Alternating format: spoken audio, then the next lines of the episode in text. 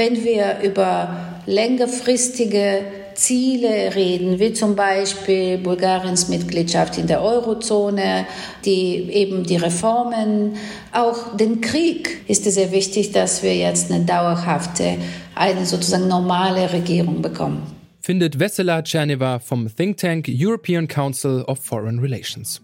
In Bulgarien regiert vor allem aktuell eins, die Instabilität. Am 2. April, also an diesem Sonntag, wählen die Bulgarinnen ihr Parlament zum fünften Mal in den letzten zwei Jahren.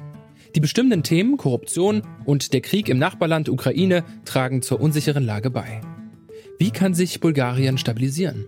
Ist es in absehbarer Zeit überhaupt wahrscheinlich? Mein Name ist Gottfried Haufe. Schön, dass ihr dabei seid.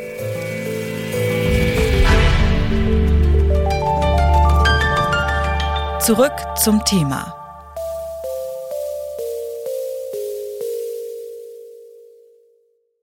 Bitte widmet eure Aufmerksamkeit unserem Werbepartner.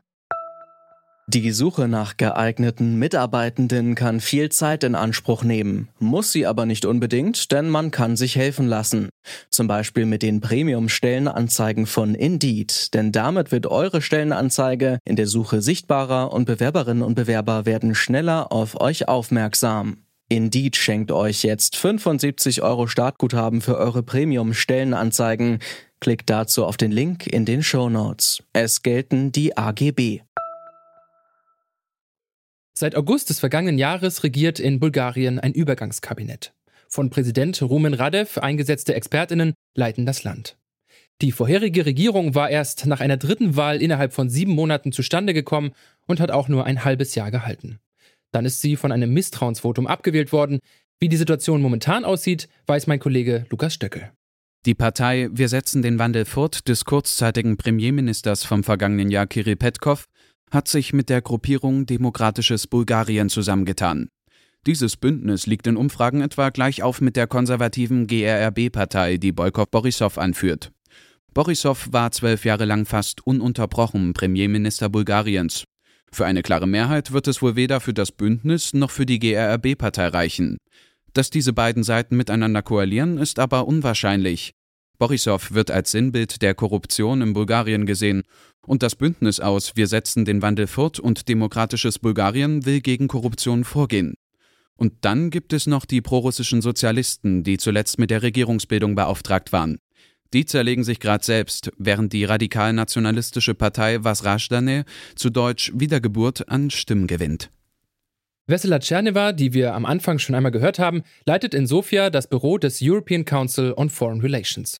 Von Januar bis Juli 2022 war sie außerdem politische Beraterin für Premierminister Kirill Petkov von der proeuropäischen Partei Wir setzen den Wandel fort. Wie schätzt Tscherneva die Aussichten auf eine stabile Regierung nach der Wahl am Sonntag ein? Ich würde sagen, äh, sie ist nicht unmöglich. Es wird aber schwierig sein, weil es momentan äh, so aussieht, dass die beiden größten Parteien, äh, GERB von Herrn Borissow und äh, die Koalition PPDB äh, mit Herrn Petkov und anderen, sind eigentlich äh, Kopf an Kopf. Also das Rennen ist ganz, ganz eng.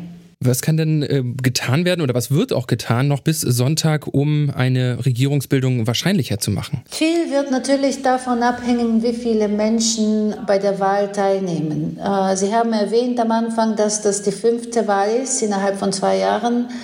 Das ähm, macht die Wähler natürlich müde, weniger interessiert. Äh, viele glauben, sie haben sozusagen ihren Job getan und die Politiker müssen deren Job besser tun. Das andere ist, dass wir seit ein paar Tagen hier auch ganz viele Störfaktoren haben, wie zum Beispiel in den Schulen gab es Bombenalarmen, ähm, Leute sind beunruhigt geworden. Deswegen ist es eben nicht sicher, wie viele Leute am Sonntag zur Wahl gehen. Gibt es denn einen Wahlsieger, also eine Partei beziehungsweise vielleicht eine Konstellation, die aus Ihrer Sicht, wie man es jetzt prognostizieren könnte, äh, die größte Stabilität oder eben sind wir wieder bei der Wahrscheinlichkeit der größten Stabilität äh, bringen würde? Also PPDB, äh, das ist die sozusagen Koalition der Demokraten Sie haben, ähm, glaube ich, am meisten sozusagen ein zukunftsorientiertes Programm. Sie sind diejenigen, die eben eine Justizreform gegen die Korruption durchführen wollen. Äh, Sie sind ähm, auch am stärksten europaorientierte Partei. Was die ähm, anderen Möglichkeiten angeht, äh, falls Gerb äh, gewinnt, Sie können dann äh, eine Koalition mit zwei der kleineren Parteien äh, schließen. Das wird aber eine schon bekannte für uns äh, Bulgaren Koalition sein. Am wichtigsten aber ist es meiner Meinung nach, dass wir wirklich eine Regierung bekommen, weil wir momentan von Übergangsregierungen regiert werden und sie, sie sind von dem Präsidenten äh, geschaffen und sie geben viel zu viel Macht dem Präsidenten in einer parlamentarischen Republik. Ist jetzt die Stimmung äh, im Land gerade so, dass, dass man auch das Gefühl hat, dass eben jetzt demokratische Institutionen eben oder eben das äh, große Schlagwort die Demokratie äh, bei diesen Wahlen auch irgendwie ein bisschen auf dem Spiel steht, angesichts der Tatsache, was man die letzten zwei Jahre erlebt hat? Ja, ich glaube schon, für viele Wählerinnen und Wähler ist es auch ganz klar, dass ähm, der Präsident äh, viel zu viel Macht jetzt akkumuliert hat, dass das Parlament und die Parteien eben äh, in einem parlamentarischen System weder deren Platz einnehmen müssen. Ich glaube, für viele ist auch die Stellung, die Position des Präsidenten äh, zu dem äh, Russlandkrieg äh, in der Ukraine auch nicht angenehm. Die Frage ist, wie stark diese Gruppe ist und das werden wir am Sonntag sehen. Die Ukraine ist ein Nachbarland von Bulgarien. Der Krieg durch Russland ist somit allgegenwärtig. Momentan unterstützt Bulgarien die Ukraine hauptsächlich durch Munition. Zu wenig Unterstützung, wie Vesela Tscherneva vom European Council on Foreign Relations findet. Bulgarien kann viel mehr tun. Wir haben ganz viele, äh, immer noch ganz viele Systeme aus der sowjetischen Zeit, die man, äh, glaube ich, äh, sehr einfach äh, an die Ukraine weitergeben könnte.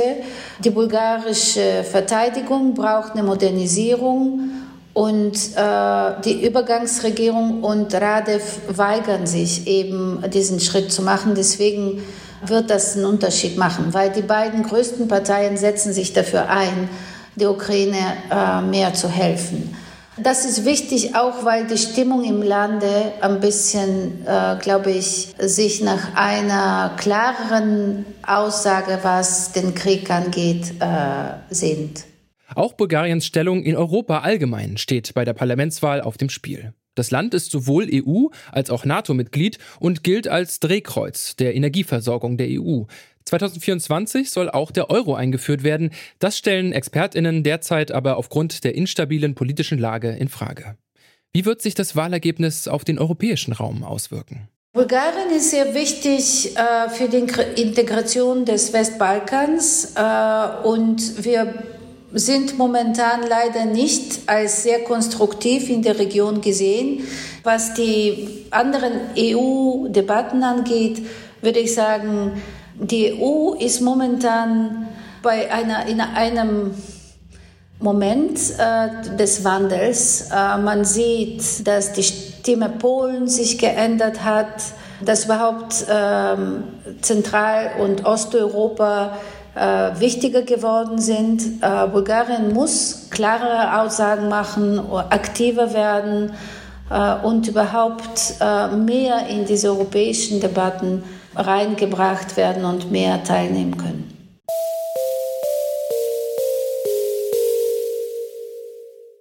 Der Ausgang dieser fünften Wahl innerhalb von zwei Jahren in Bulgarien ist ungewiss. Eine klare Mehrheit lässt sich nicht prognostizieren, auch Koalitionen sind schwer abzusehen. So wichtig es für das Land ist, eine stabile Regierung zu haben, so schwierig ist es momentan. Und damit kommen wir für heute zum Ende. An dieser Folge mitgearbeitet haben Lukas Stöckel, Clara Stritzinger und Alina Metz. Nina Potzel war Chefin vom Dienst, Tim Schmutzler hat die Folge produziert. Und mein Name ist Gottfried Haufe. Tschüss und bis zum nächsten Mal. Zurück zum Thema vom Podcast Radio Detektor FM.